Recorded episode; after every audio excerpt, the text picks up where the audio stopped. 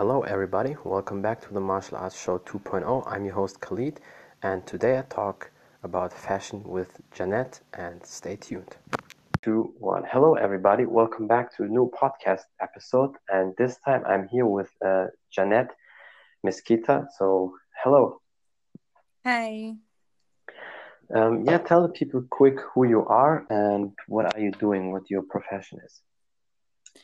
So I'm a fashion and lifestyle blogger slash content creator slash influencer.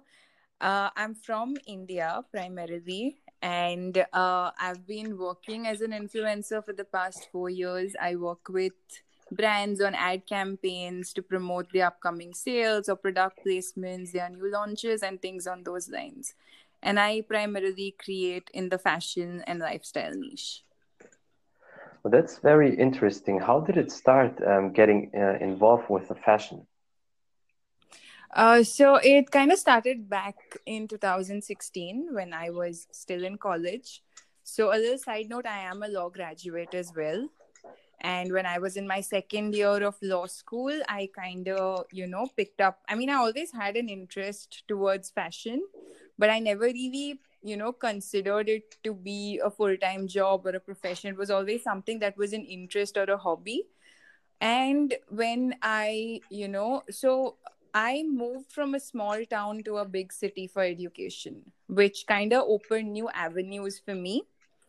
And I, you know, got this exposure and I got to learn and know about what blogging and influencer marketing is, what Instagram is, and you know, the potential it has.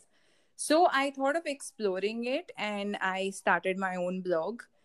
With time, obviously, I got more serious about it. Initially, it was just a hobby, but then, you know, as things progressed, and my followers increased i started getting more recognition both from people and brands and then i started getting i mean brands started approaching me to work with them you know to promote their uh, things i mean their products sorry uh, to my audience. So this is basically what got me started and then there was no turning back because i enjoyed this way more than you know law which is the educational degree which i have.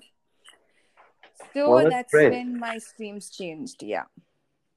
You should always go for your passion. I mean, there's nothing wrong with um, law, um, lawyer, or anything, but if that's not your passion, then you should try to get out in a few years because in the long term. True. So I'm already out.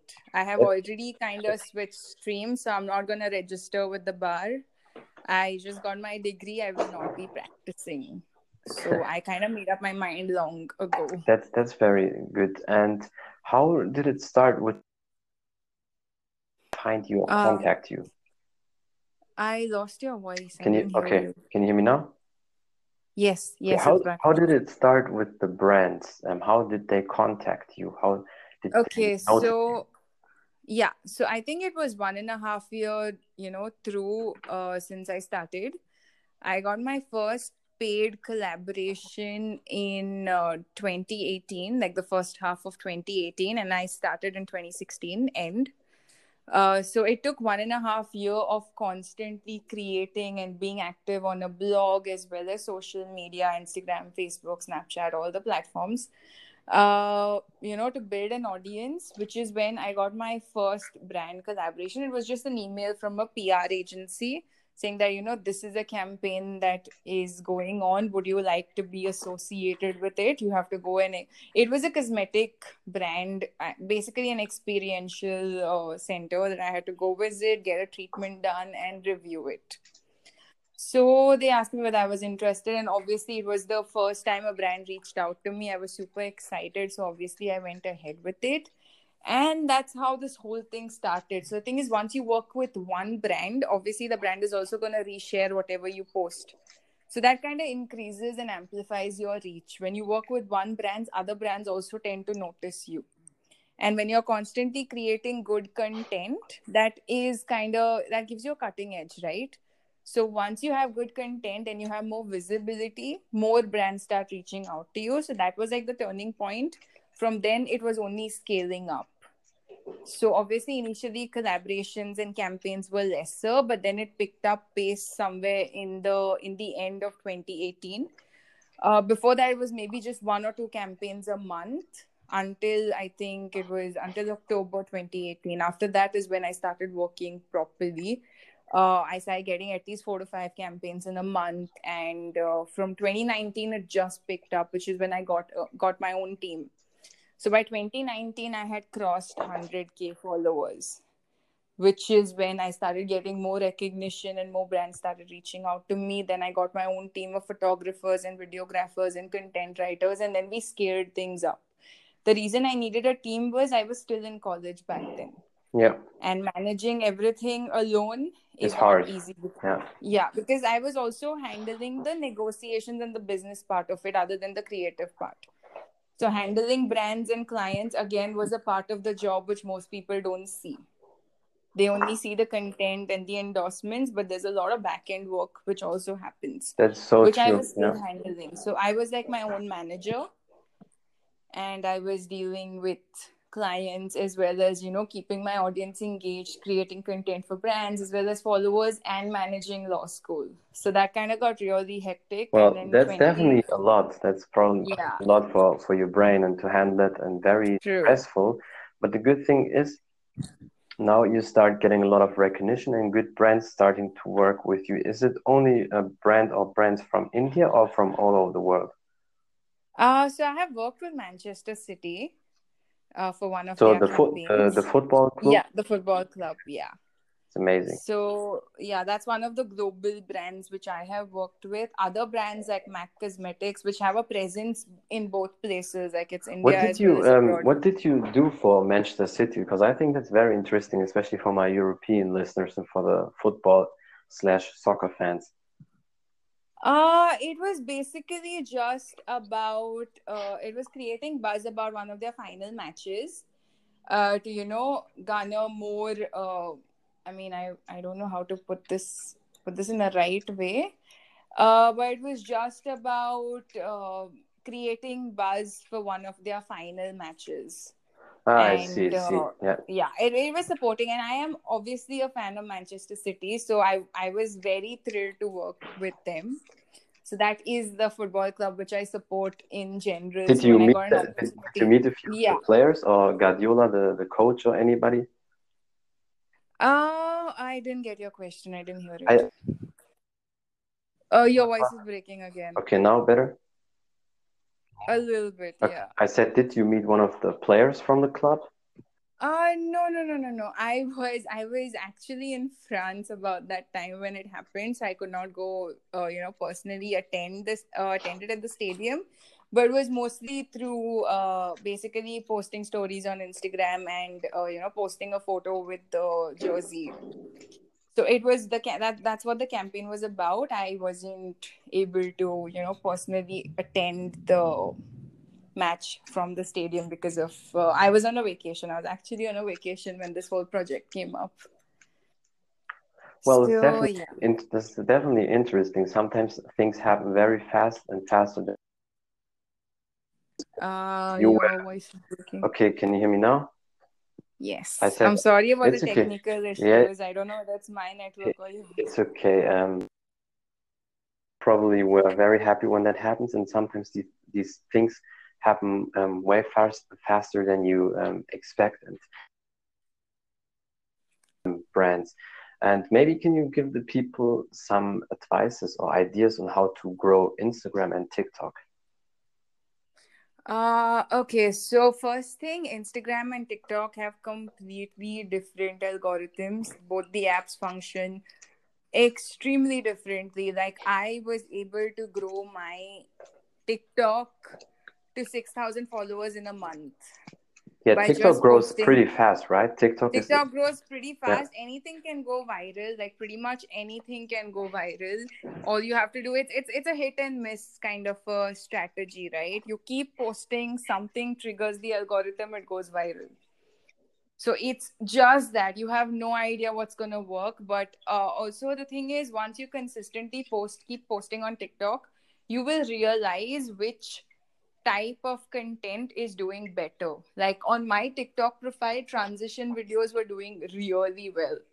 They were basically videos when you change from one outfit to another.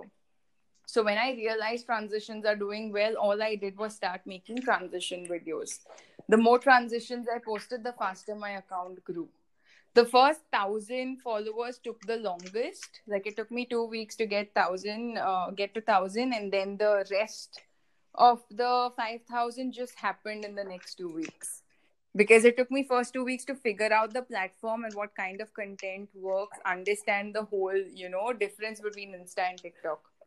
Because instagram is more sophisticated. When you come to tiktok you kind of have to scale one level down and you know create accordingly. I mean i'm pretty sure european creators are better but in india the kind of content which works is completely different it's more dramatic and you know it's more uh, I, I can't explain it better than that but it's it's it's very uh, unsophisticated to some extent Yeah, which is why a lot true. of yeah Yeah, that's why a lot So- of people uh, jump to TikTok, and I enjoy TikTok a little bit more than Instagram recently because it's easier Yeah. firstly it's easier to use anything can go viral like anything can go viral on instagram you really have to work it off true. like you really have to put in the effort and create stunning videos which which look professionally shot and everything to go viral all right that's on the instagram feed now on reels reels is pretty much similar to tiktok there you can post Yeah, Reels helps people a lot right now. Recently, I see that a lot of people. exactly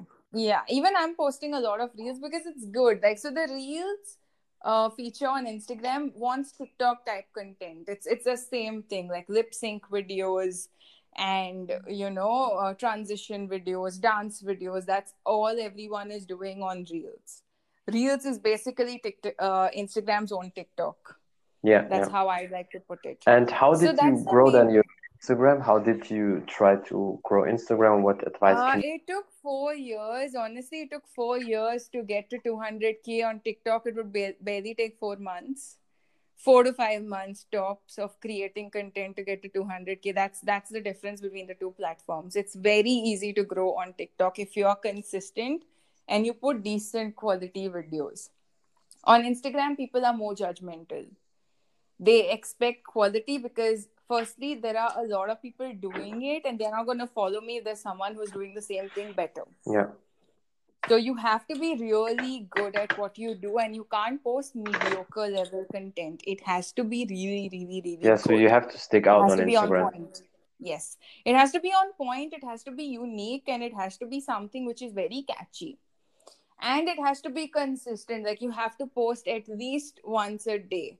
That's how the algorithm picks you up all right that's the only way to, uh, instagram uh, penalizes people who are not active. All right and this is something i personally have experienced. In june this year i was not i was kind of going through a personal uh, crisis to be honest created by this covid situation itself which is why i wasn't able to be active because i had to take care of some some personal issues and i wasn't regular in posting for almost 2 weeks and my engagement fell by half so my engagement rate across all the surfaces be it stories videos Oh, that's posts, crazy. That how fast they how fast they decrease your It drops. engagement. it drops by half that's the thing the only way of of you know building it up again is being active again Yeah, So TikTok, I mean, sorry, Instagram really penalizes people who are not active and rewards people who are active. So the second you start posting at least once a day, if not twice, twice is ideal. Uh, you know, it will start picking up your profile. Mm. You will start going into explore. Ever since I've started posting more often, my profile goes into explore more often. It gets picked up by the hashtags more often. Yeah. So so that's that's what happens when you're active. But when you're not when you're not active, it's the opposite. Your posts won't even go to your own followers. Mm, That's yeah, Instagram's way of saying you better be, you better post more. Yeah, that's a great to your fashion. What can you uh, give um, as an advice for the people who want to start going into fashion? How very creative should they be able to draw very good? You know. So what can you say for the people? Okay, so my first, and I think this is the primary advice which even I follow. Okay, being a fashion creator isn't easy, firstly, because you have to spend a lot on clothes. all right it it involves a huge investment so unless you're someone with a stable job that pays you well starting this as a side hustle as gary vee the term gary vee has coined becomes easier. But if you're someone who is you know really like a student or something who's getting into it obviously you'll have a budget crunch. Because keeping on spending on clothes becomes difficult. So one thing i would suggest is go into something which is more sustainable. Buy a piece of outfit that you can style in four or five different ways. That is also what I, the kind of videos i make. All right so every time you style something in a different way it looks like a different outfit. That way you don't have to keep buying. Because as fashion creators you can't keep repeating the same look once people have seen it it's done. So you need to look at fashion in a sustainable way so that it goes easier on your pocket because if you're not making money you can't keep spending money. Right? So that is one yeah. thing.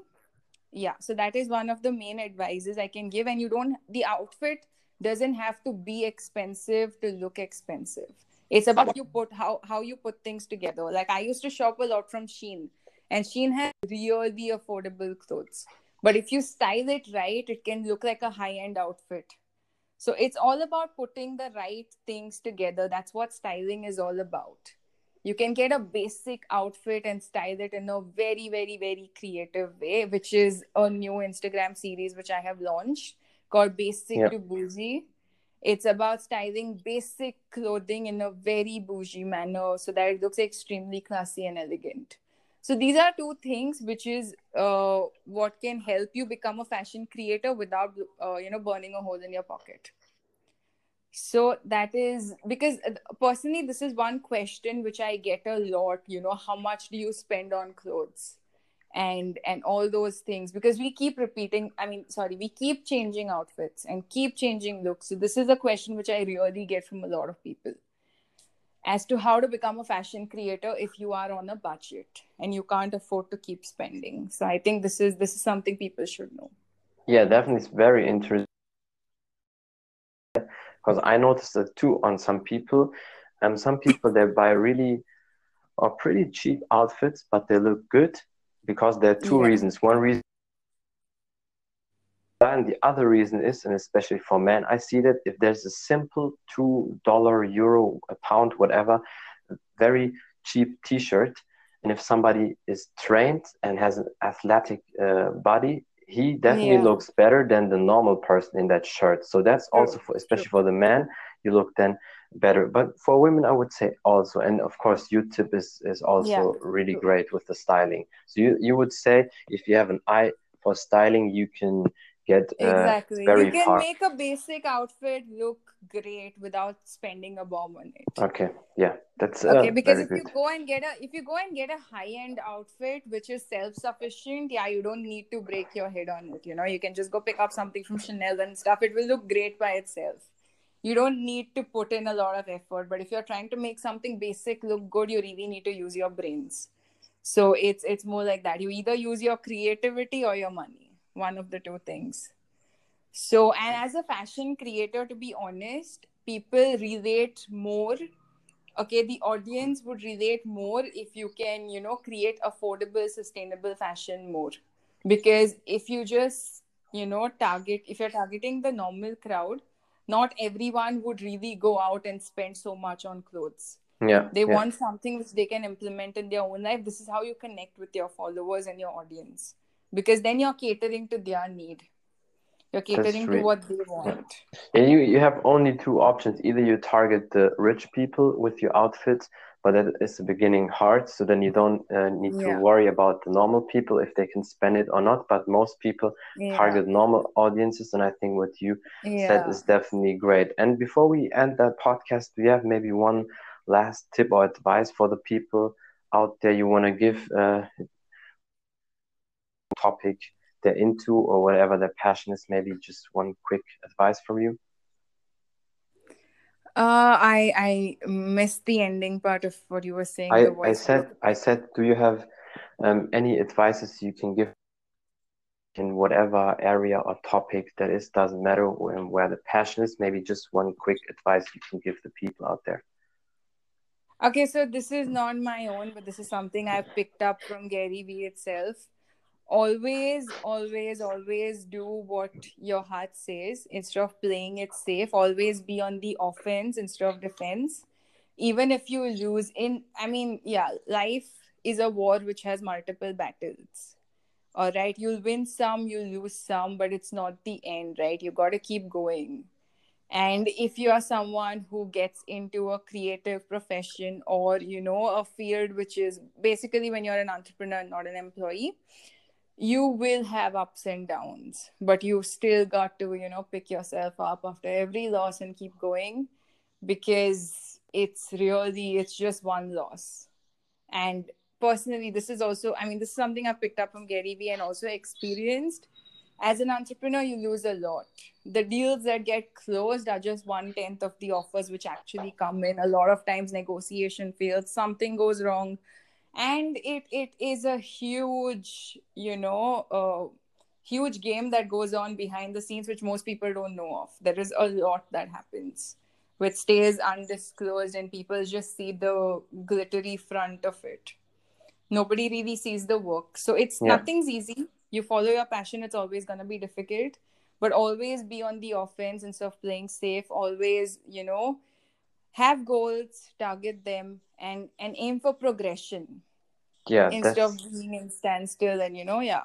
Always get out of your comfort zone aim for being better aim for progression always keep starting something new and expanding. That's the only way of going about it.